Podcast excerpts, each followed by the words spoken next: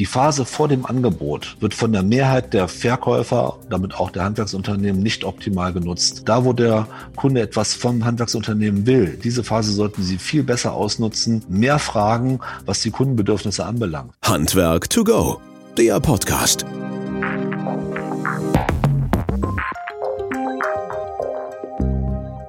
Ja, hallo zusammen. Schön, dass ihr wieder eingeschaltet habt. Ich finde es total spannend, wie man aus Angeboten tatsächlich auch Aufträge generieren kann und wollte euch, also unserer Community, den Zuhörerinnen und Zuhörern, dieses nicht vorenthalten.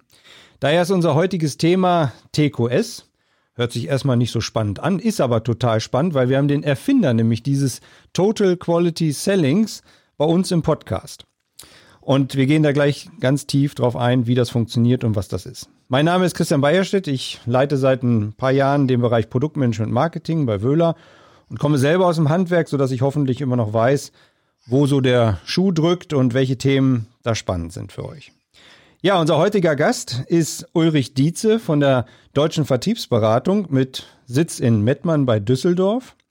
Wir selber arbeiten seit ein paar Jahren schon recht eng zusammen in diesem Bereich TQS, weil wir das auch bei uns halt einsetzen und auch da sehr gut und sehr glücklich mit sind. Und äh, Sie sind der Erfinder dieses TQS, dieses Total Quality Selling. Herr Dietze, schön, dass Sie bei uns im Podcast sind, die Zeit haben dafür und ein herzliches Hallo. Ja, hallo Herr Beierstedt, äh, vielen Dank für die Einladung zum Podcast. Ich habe mich sehr darüber gefreut und ich bin gespannt, was wir heute gemeinsam auf die Beine bringen. Ja, da bin ich auch. Ähm, gibt es noch weitere Punkte zu Ihrer Person, die Sie vielleicht noch den Zuhörern und Zuhörern mit auf den Weg geben wollen, die vom Belang sind zu diesen Themen halt, die wir beleuchten wollen? Ähm, vielleicht gerne zur Einführung, warum ich mich berufen fühle, über dieses Thema zu sprechen. Ich habe vor äh, mittlerweile 28 Jahren meine Firma gegründet, die Deutsche Vertriebsberatung, mit dem Ziel, Unternehmen dabei zu helfen, Vertrieb sehr erfolgreich und sehr systematisch zu gestalten. In diesem Kontext haben wir in den letzten Jahren viele, viele Verkäufer ausgebildet in verschiedenen Branchen, viele Handwerksunternehmen, äh, insbesondere auch im Thema Preisverhandlungen, äh, in den Themenbereichen Preisverhandlungen, Preiserhöhung, also alles, was damit zusammenhängt, äh, aus einem guten Angebot, einen guten Auftrag zu machen. Und ich glaube, dass wir hier sehr viel Erfahrung sammeln durften, äh, was, äh, was man dort richtig machen kann, aber auch was man falsch machen kann. Und äh, deswegen freue ich mich sehr heute, dass wir über dieses Thema sprechen. Ja, total spannend. Erstmal klingt das ja so ein bisschen, naja, wie geht das und muss man da überhaupt ein System für haben? Weil viele, gerade Handwerksbetriebe, sind da ja vielleicht eher bauchgesteuert halt irgendwo und aktuell in der Lage geht es natürlich allen recht gut, zumal die Angebote wahrscheinlich vielfach auch äh, Aufträge reinkommen. Aber wenn es um dieses systematische Verkaufen geht und um diesen Prozess halt letztlich, diese Struktur, die Sie denen aufgegeben haben, Herr Dietze, ähm, was ist so dieser erste Schritt halt? Also wie kann man da so nach und nach Prozess oder Ihrer Meinung nach halt vorgehen? Was sind da so diese Bausteine? Szene halt dabei. Wichtig finde ich erstmal, Herr Bayerstedt, dass wir versuchen, unsere Einstellung zu Einwänden zu verändern ähm, zu Einwänden, insbesondere zu Preiseinwänden. Was meine ich damit? Äh, wenn wir mit Verkäufern, mit äh, unterschiedlicher Branchen und mit Handwerksunternehmen sprechen, dann ist es eigentlich so, dass, dass die wenigsten ähm, Verkäufer, die wenigsten Unternehmer, die wenigsten Vertriebler Preiseinwände wirklich mögen. Das heißt, man geht in so eine Angebotsverfolgung und hofft eigentlich, dass der Kunde eben nicht sagt, vielen Dank, aber Sie sind viel zu teuer, ich habe weitere Angebote vorliegen, was können Sie denn noch machen? Äh, auf der anderen Seite, wenn man heute ein Angebot nachfasst und hört, äh, toller Preis, Herr Bayerstedt, dann könnt ihr den liefern. Ist das auch nicht in Ordnung? Was fragt man sich dann sofort, wenn der fehlt, der Preisanwand, Herr Bayerstedt? Ja, das passt nicht so ganz halt, ne? Irgendwie fehlt mir was dabei, oder? Irgendwas fehlt. Äh, Habe ich was vergessen anzubieten? Ähm, kann der vielleicht nicht zahlen, der Kunde? Letztens sagte ein Teilnehmer in einem Preisverhandlungsseminar, wenn ich in der ersten Angebotsverfolgung keinen Preisanwand bekomme, äh, dann hole ich sofort nochmal eine Auskunft ein. Also einerseits mögen wir Preiseinwände nicht, andererseits äh, wenn sie fehlen, fehlt eben was an der Stelle. Der wichtigste Punkt ist zu verstehen, dass der Preiseinwand eine wunderbare Situation ist, denn über diesen Weg der Preisverhandlung kann ich einen Auftrag sehr systematisch gewinnen, wenn ich weiß, wie eben eine Preisverhandlungsstrategie aufgesetzt werden, aufgesetzt werden sollte. Sie sprechen ja vom Preis einwenden halt. Das ist immer so der Punkt damit gemeint, wenn der Kunde anfängt, über den Preis zu verhandeln halt. Ne? Also das, ich versuche das nochmal so ein bisschen in die, die normale Sprache für mich zu übersetzen halt letztlich. Das ist ja das, wo es dann losgeht, ey, was kannst du da tun halt. Ne? Ähm, um da so ein bisschen einzusteigen, wie sollte der Zuhörer oder Zuhörerin halt da vorgehen oder wie kann man da vorgehen? Und vor allen Dingen, welche Punkte kann man vermeiden aus Ihrer Erfahrung heraus? Wo liegen da die meisten Fehler? Also die Fehler entstehen meistens dann, wenn, wenn der Verkäufer einen Preiseinwand persönlich nimmt und sofort zurückschießt. Also wir fassen ein Angebot nach, der Kunde sagt, es ist viel zu teuer. Äh, erste Reaktion, äh, Qualität hat nun mal ihren Preis. Mhm. Ne? Also man fühlt sich sofort persönlich angegriffen, feuert zurück. Das mag inhaltlich ja richtig sein, führt aber nicht dazu, dass sich ein Dialog entwickelt, sondern eher eine Abwehrhaltung oder ähm, der Kunde sagt, ich habe noch ein günstigeres Angebot vorliegen von einem anderen Handwerker, ähm, dann passen Sie bitte auf, dass Sie nicht Äpfel mit Birnen vergleichen. Natürlich äh, kommt das häufig vor, dass Kunden Äpfel mit Birnen vergleichen, aber wer will das schon hören? Mhm. Äh, oder auch wirklich äh, gereizt zu reagieren. Das habe ich mal in einem Möbelhaus mitbekommen. Da fragte eine Kundin nach Rabatt der Verkäufer guckt die Kundin an und sagt, Rabatt wollen Sie? Äh, ja, dann müssen Sie nach, dann müssen Sie nach Marokko fliegen. Die Hauptstadt von Marokko heißt Rabatt. Vielleicht versuchen Sie es da mal. Okay. Hat die wirklich ja. stehen lassen, ist gegangen. Ja. Erster Impuls war, äh, Respekt sollte man vielleicht mal probieren. Zweiter Impuls natürlich völliger Unsinn, denn äh, kein Preis äh, kein äh, Preis stabil zu bleiben, aber keinen Auftrag mehr zu schreiben, bringt uns ja auch nicht weiter. Also äh, der größte Fehler ist es persönlich zu nehmen und rauszuschießen sozusagen besser wäre, überlegt vorzugehen. Mhm. Überlegt bedeutet, wenn der Kunde sagt, zu teuer, muss ja dahinter nicht unbedingt nur stehen, dass äh, er einfach ein vielleicht vergleichbares Angebot vorliegen hat. Der will vielleicht einfach weniger bezahlen für die Handwerkerleistung. Äh, er hat vielleicht auch das, die Angst, übervorteilt zu werden mit dem Preis. Äh, vielleicht aber, das ist ein ganz wichtiger Punkt, sagt er ja bei dem einen zu teuer, nicht unbedingt, weil er bei dem äh, kaufen will zum günstigeren Preis, sondern nur, weil er einen tieferen Preis braucht, um seinen favorisierten Handwerker dann mhm. unter Preisdruck zu setzen. Also zu verstehen, dass hinter zu teuer verschiedene Motive stehen können und dass die richtige Reaktion versuchen sollte, diese Motivation herauszufinden. Also auf zu teuer nicht zu sagen, ähm, um wie viel sind wir denn zu teuer, denn das bringt uns nicht weiter. Mit wem vergleichen Sie uns, weil es sofort reinbringt, dass er weitere Angebote vorliegen hat, sondern allgemein ranzugehen, zu denken, okay, zu teuer, dahinter können viele Dinge stehen, also müssen wir offen fragen, womit vergleichen Sie uns? Wenn der Kunde in vielen Fällen sagt, ja, natürlich habe ich mir weitere Angebote eingeholt, dann geht es in Richtung Vergleich. Wenn der Kunde sagt mit nichts, ich brauche einfach nur einen besseren Preis, dann haben wir eine andere Vorgehensweise. Mhm. Aber das sollte erstmal klar sein, dass Preisanwender verschiedene Motive dahinter haben und wir demzufolge auch so einsteigen sollten, dass wir eine Chance haben, das Problem dahinter zu erkennen. Jetzt äh, kenne ich Sie ja schon ein bisschen länger und man merkt das auch an dem, wie Sie das jetzt erzählen halt letztlich. Sie behalten da ja sehr, sehr die Ruhe vor allen Dingen und ähm, wirken damit natürlich sehr, also ein bisschen abgeklärter in der Form. Jetzt weiß ich, dass halt natürlich im Handwerk geht es immer ein bisschen robuster zur Sache halt und äh, da kommen halt schnell auch diese Emotionen halt hoch, äh, wie zu teuer kann ich sein und so weiter und ähm, welche, äh, das mache ich erst gar nicht und dann lass es sein und so. Wie kann man das jetzt mal so auf der persönlichen Schiene schaffen, dass man da so eine gewisse Distanz äh, versucht herzustellen, um nicht das so persönlich zu nehmen, wie Sie das gerade geschildert haben? Ich glaube, das ist einmal das Thema, was wir zuerst hatten, äh, zu, in, sofort zu erkennen, okay, Preisanwand, nicht, oh Gott, Preisanwand, sondern super Chance auf den Auftrag. Das ist ganz wichtig. Und der zweite Punkt, den wir immer wieder erleben, Herr Bayerstedt, ist, wenn, ähm, wenn ein wirklicher Plan da ist, äh, wie eine Preisverhandlung zu führen ist, wenn ich weiß, mit welcher Frage steige ich ein und wie reagiere ich dann richtig, wenn zum Beispiel kommt, der Wettbewerb hat günstiger angeboten, mhm. dann gibt mir das die Ruhe, weil ich weiß, das ist der nächste richtige Schritt und dann kommt der und dann kommt der und dann kommt der. Und das hilft dabei, äh, strukturiert vorzugehen, ruhig zu bleiben und eben nicht in Hektik zu verfallen. Mhm. Und das ist ja auch das, was Sie sozusagen erfunden haben, in Anführungsstrichen, und äh, so prozessorientiert auch ähm, in Ihrem Buch halt auch veröffentlicht haben, ne?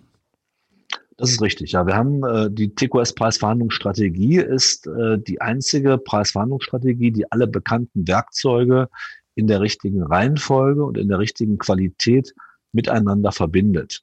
Äh, es gibt verschiedene Werkzeuge, die man als Verkäufer beherrschen nicht nur kennen sollte, sondern beherrschen sollte, wenn man, wenn man Preise verhandelt. Dazu gehört, wie angekündigt oder wie bereits vorgestellt, die richtige Reaktion auf den Einwand.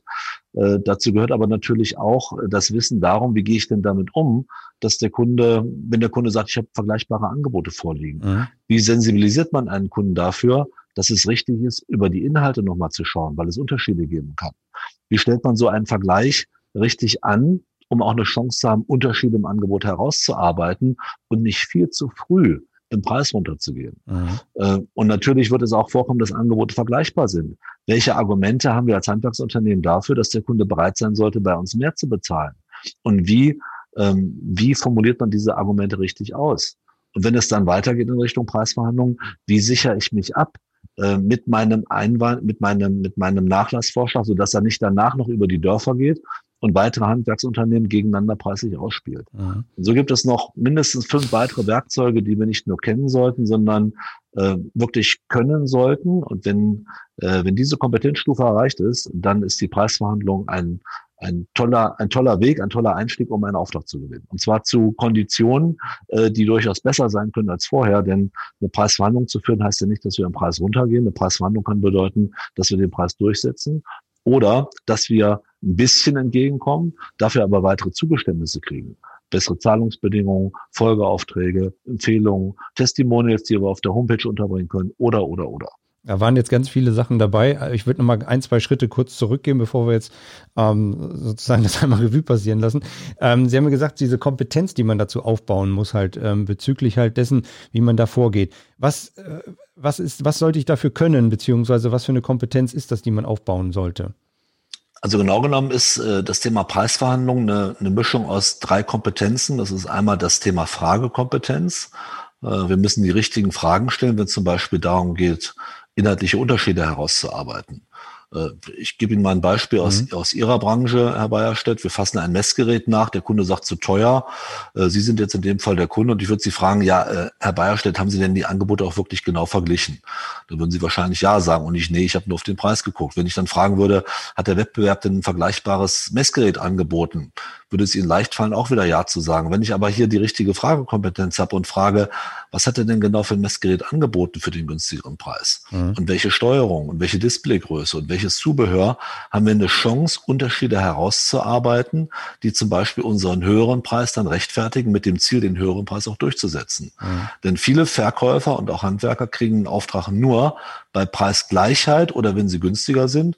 Und dafür brauche ich keinen Verkäufer. Das, das kann in Anführungsstrichen jeder, aber das ist ja nicht das Ziel ja. unternehmerischen Tun, sondern das Ziel ist es ja nicht nur Aufträge zu gewinnen, sondern lohnende Aufträge zu gewinnen. Und Sie sprachen vorhin davon, dass die Auftragslage ja gut ist im Handwerk. Also muss es ja darum gehen, die Aufträge, die wir reinnehmen und in unserer begrenzten Zeit abwickeln, zu einem möglichst guten Deckungsbeitrag reinnehmen und abwickeln. Ja, das ist ja sozusagen das, was wir hier auch ein bisschen mitgeben wollen. Ihr könnt natürlich viele Aufträge vielleicht aktuell gewinnen und auch bekommen, aber vielleicht gibt es ja noch ein paar mehr größere halt letztlich, wo ihr noch nicht so dran wart oder die vielleicht rausgefallen sind aufgrund Exakt. dieser Preisverhandlung oder weil wir halt da nicht ganz so gepasst haben halt.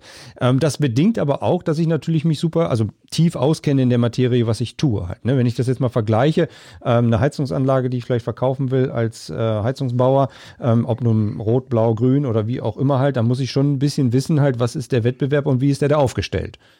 Das hilft auf jeden Fall, natürlich. Äh, also Fragekompetenz war das erste Thema. Mhm. Fachliche Kompetenz ist natürlich auch notwendig. Aber hier ist es eben wichtig, im Kontext der Preisverhandlung die fachliche Kompetenz vertrieblich zu übersetzen. Denn ähm, wenn ich Unterschiede habe in meinem Angebot, wenn ich zum Beispiel die bessere Heizungsanlage angeboten habe, hilft es wenig zu sagen, ich habe hier aber die hochwertige Lösung angeboten, ich habe da die bessere Messtechnik angeboten. Ich muss es übersetzen, so dass der Endkunde es versteht. Mhm. Zum Beispiel mit der Formulierung, ähm, äh, wir sind an der Stelle etwas teurer im Angebot, weil wir das und das angeboten hatten. Das begründet sich aber äh, oder das hat für Sie den Vorteil insbesondere, dass Sie damit den und den langfristigen Vorteil gewinnen. Das reduziert weitere Kosten. Das gibt Ihnen die Sicherheit das. Also es so umzulegen, so, so zu übersetzen, dass der Kunde diesen technischen Vorteil auch für sich als Nutzen wahrnimmt. Das ist eine weitere Kompetenz von sehr guten Verkäufern. Mhm. Ja, und dann in dieser ruhigen, sachlichen Art, wie Sie gerade das hier zumindest so rübergebracht haben halt. Aber äh, mal so eine Zwischenfrage, das haben Sie ja wahrscheinlich auch nicht die letzten 30 Jahre so von Anfang an gekonnt oder so. Das ist ein Prozess, in dem man dann, ich meine, Sie beschäftigen sich jeden Tag und Ihre Mitarbeiter auch damit, aber wo man kontinuierlich versucht, dann weiter zu leben, lernen und dann vorwärts zu kommen. Absolut. Es ist ein kontinuierlicher Prozess. Das Gute ist für unsere Kunden und auch für, für ihre Zuhörer, die sich jetzt mit dem Thema beschäftigen, die, die TQS-Preisverhandlungsmethode hat mittlerweile einen derartigen Reifegrad erreicht, dass natürlich jemand, der heute anfängt, sich damit zu beschäftigen, keine 30 Jahre braucht, um so weit zu sein wie wir heute, mhm. sondern sehr schnell im Thema ist, weil er eben auf diese Erfahrung zurückgreifen kann, äh, auf Werkzeuge zurückgreifen kann, auf die richtigen Fragestellungen, auf die richtige Argumentationstechnik und weitere Dinge, die es eben braucht, um eine Preisverhandlung Beziehung sehr gut zu führen. Meine persönliche Frage, wer geht denn bei Ihnen einkaufen, Ihre Frau oder Sie? Weil ich glaube, äh, das ist ja total schwierig dann mit Ihnen, oder? Tatsächlich geht meine Frau eher einkaufen und es gibt einen Satz, der bringt mich immer wieder zum Nachdenken. Den hat mal einer meiner Lehrer zu mir vor vielen, vielen Jahren gesagt. Der hat gesagt, gute Verkäufer sind in der Regel schlechte Einkäufer. äh, warum? Weil der gute Verkäufer sich immer auch in die Rolle des, des Verkäufers versetzt natürlich und auch andere Dinge gelten lässt als nur den Preis.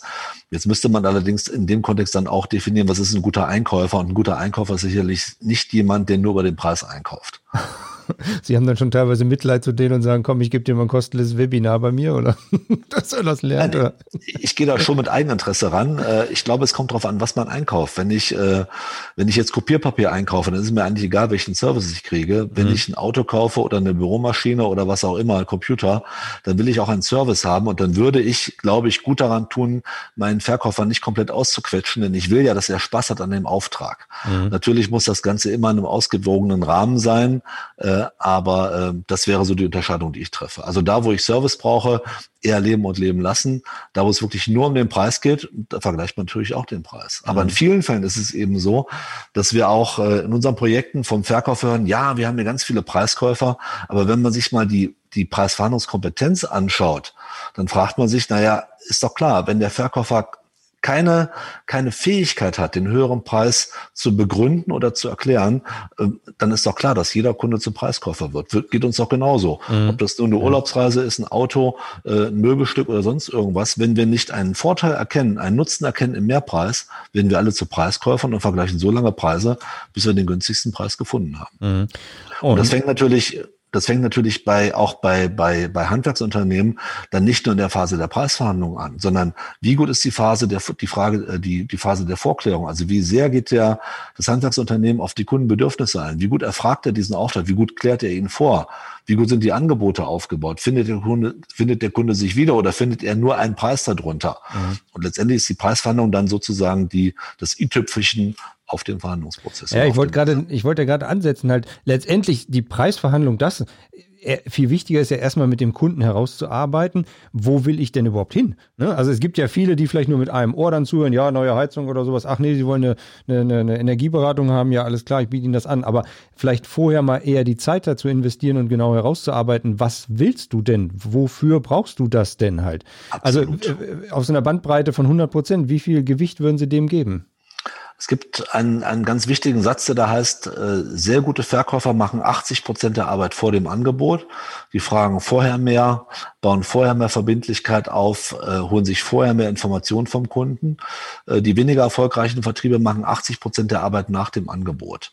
Und äh, das ist ein, ein, ein, eine Erkenntnis, die uns durch die letzten Jahre begleitet hat.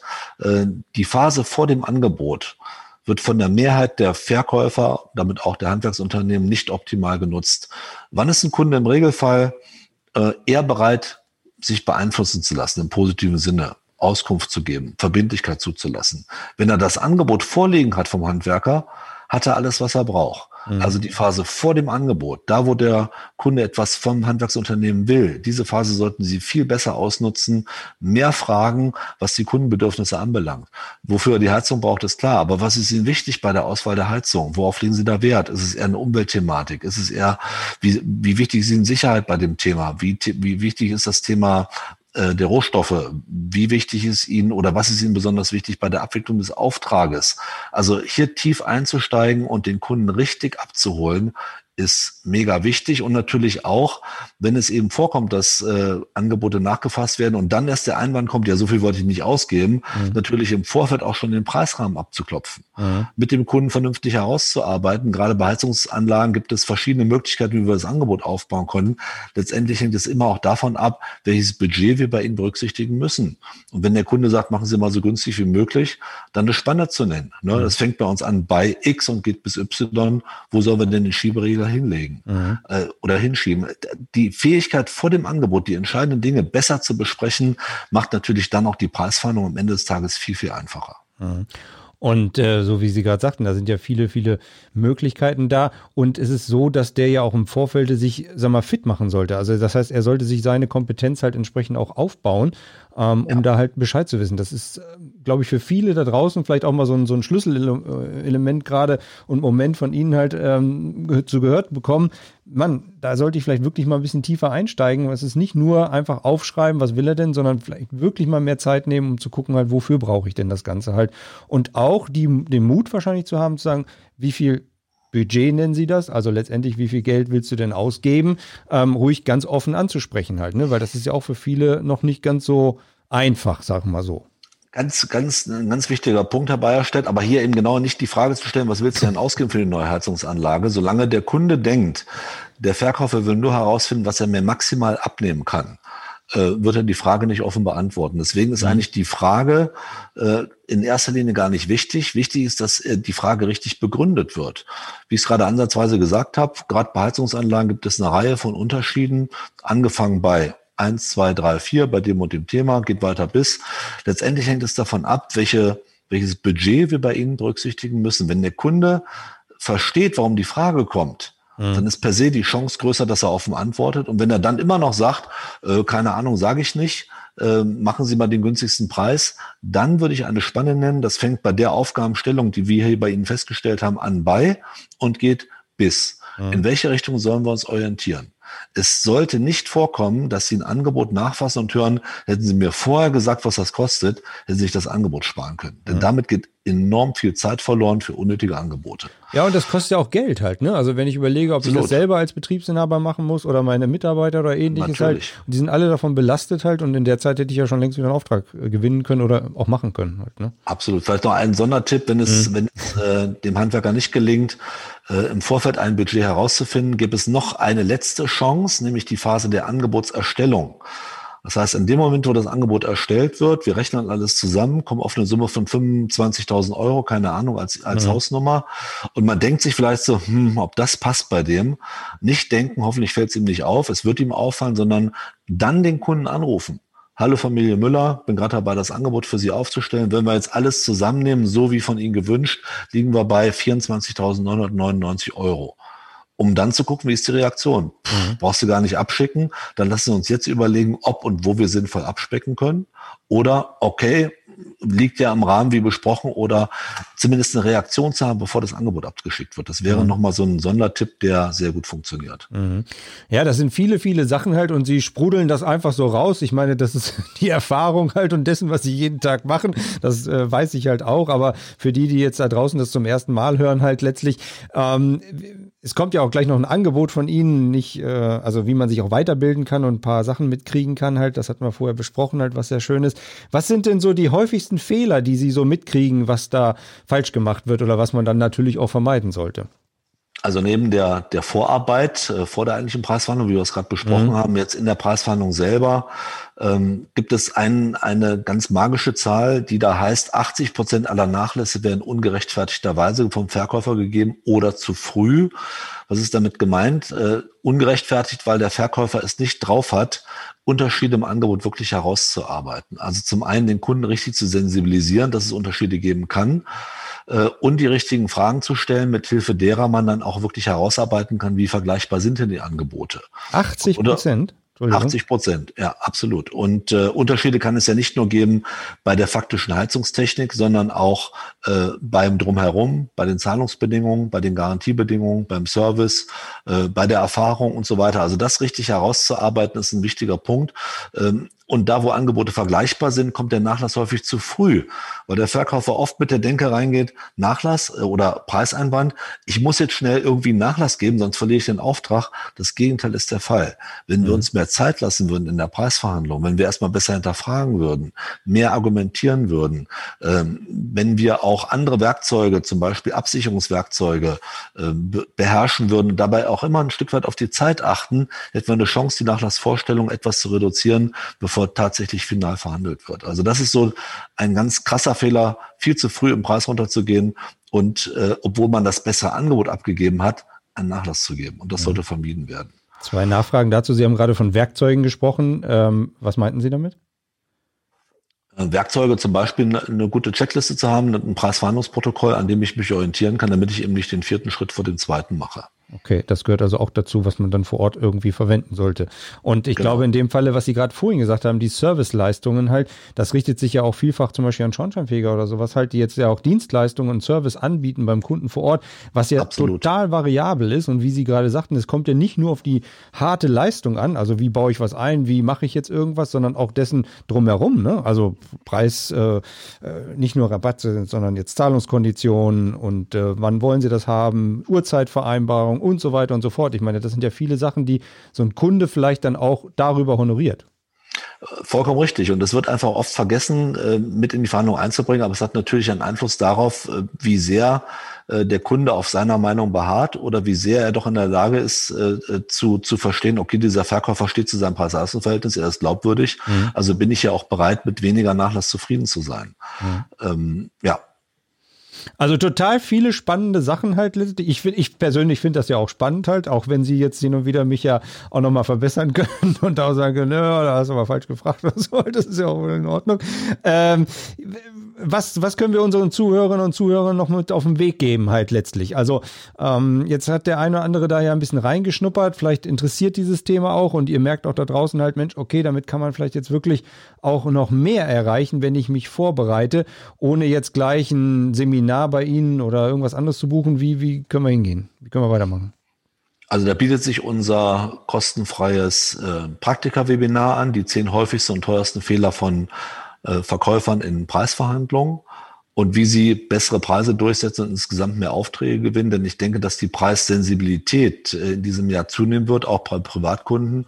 Äh, das ganze Thema Corona wird mhm. sich auswirken, da bin ich sehr sicher. Wir haben viele Menschen, die in Kurzarbeit sind. Das, damit steigt die Preissensibilität und Aufträge, die vergeben werden, werden mit einer noch höheren ähm, Preis, mit einem noch höheren Preisverhandlungsdruck sicherlich äh, verhandelt.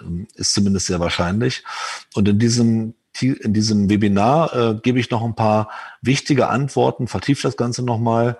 Äh, das ist eine kostenfreie Leistung, die wir ja zusammen mit Ihnen anbieten, Herr Bayerstedt, über ja. Wöhler das auch ausspielen. Mhm. Und das wäre sicherlich eine gute Möglichkeit, die Dinge nochmal zu vertiefen. Ja, auf alle Fälle halt äh, kann ich und können wir nur jedem wärmstens ans Herz legen. Also wer ein bisschen da reinkommen möchte, ähm, kostenlos halt, um einfach ein bisschen mehr reinzuschnuppern, auf alle Fälle. Wir werden das in die Show Notes reintun halt und auch nochmal abbilden, dann, dass man da einen Link findet zum zum Anmelden halt. Ähm, Perfekt. Was, ja, wir danken halt. Ne? Äh, was würden Sie sozusagen unseren Zuhörern und Zuhörern mit auf den Weg geben halt, wenn man jetzt noch nicht so als Handwerksbetrieb, ich sag mal so, vielleicht fünf Mann, zehn Mann oder sowas. Also ich kann doch nicht so strukturiert, prozessorientiert denken. Was sind so die nächsten Schritte, wenn mich das Thema jetzt hier packt und ich sage, Mensch, eigentlich da tatsächlich, da drückt ein bisschen der Schuh. Wie gehe ich vor? Ja, es gibt dann natürlich weiter, weitergehende Formate, die sehr tief in die Thematik reingehen. Äh, es gibt zum Beispiel unsere Masterclass Preisverhandlungskompetenz. Da werden wir uns dann in etwas mehr Zeit, dreimal zweieinhalb Stunden, sehr intensiv mit den Prozessen be beschäftigen, werden, werden die Mitarbeiter richtig ausbilden in den einzelnen Phasen. Am Ende entsteht dann das angesprochene Preisverhandlungsprotokoll, das dann eben bei jeder Preisverhandlung genutzt werden kann zur Vorbereitung und auch während der Verhandlung selber. Äh, das wäre sicherlich ein sehr, sehr gutes Format, dann in der nächsten Stufe auch sehr günstig, denke ich, mit 199 Euro pro Teilnehmer. Mhm. Wenn man mal vergleicht, was ein normales äh, Tagesseminar kostet, ist das sicherlich eine sehr günstige Leistung. Wir bieten das online an als Live-Format oder als äh, On-Demand-Format, sodass man also auch zeitlich völlig flexibel teilnehmen kann. Die bisherigen Bewertungen sind äh, extremst gut. Toll. Super. Ähm, so ein Praxisbeispiel, ich meine jetzt nicht Wöhler zu nennen, weil wir arbeiten mit Ihnen ja zusammen, aber Sie sind da sehr, sehr lange in der Branche. Ich glaube, Sie haben auch schon sehr, sehr viele Branchen halt so geschult und äh, im täglichen Business drin halt. Das funktioniert ja wirklich gut auch in der Praxis, ne? Also unsere Kunden finden Sie zu 95 Prozent in allen Branchen, wo es darum geht, äh, fachlich fitte Verkäufer, also fachliche Kompetenz mit einer starken vertrieblichen Leitplanke zu versehen. Und deswegen funktioniert es eben auch im Handel so gut. Denn da finden Sie Mitarbeiter, äh, da finden Sie Vertriebs, Vertriebler, wenn ich, wenn ich auch Handwerker so nennen darf, die ihr Fach verstehen, äh, aber das Vertriebliche kann häufig noch eine Verstärkung erfahren. Und da, glaube ich, können wir hier eine sehr gute Leistung bieten. Ja, sie decken da eine Lücke, glaube ich, die, die wirklich da ist halt letztlich. Ne? Und wenn wir das so ein bisschen ins Handwerk treiben können und den einen oder anderen begeistern können, ist das auch prima. Ihr Credo ist ja, Vertriebserfolg ist planbar. Und äh, ich glaube, das ist tatsächlich so halt. Ne? Herr Dietze, die Zeit, die Zeit rast wunderbar. Also äh, total spannend halt, gerade dieses äh, strukturierte Vorgehen, was glaube ich gerade im Handwerk so an der einen oder anderen Stelle noch nicht da ist, in kleineren Betrieben, ist super interessant und ich hoffe, dass wir den einen oder anderen damit auch äh, mitnehmen und auch in diese Materie bringen können. Wenn Fragen sind, äh, gerne immer wieder in die Kommentare oder unter podcast.wöhler.de. Auch zu Ihnen. Wir würden, wenn Fragen sind außerhalb des Webinars, das gerne auch weitergeben, wenn das in Ordnung ist. Sehr gerne, Herr Bayerstedt. Ja, prima, da freuen wir uns. Ja, gut. Dann danke ich Ihnen recht herzlich für die Zeit, die Sie hatten, weil ich weiß, die ist auch sehr beschränkt halt und äh, das ist schön, dass Sie da sind, auch wenn es jetzt leider Corona-bedingt immer noch online stattfinden muss. Aber danke, dass Sie die Zeit hatten, da zu sein. Sehr gerne, Herr Bayerstedt, und vielen Dank, dass ich dabei sein durfte. Prima. Dankeschön. Danke, bis bald. Jo, Tschüss. ciao, ciao. Handwerk to go, der Podcast.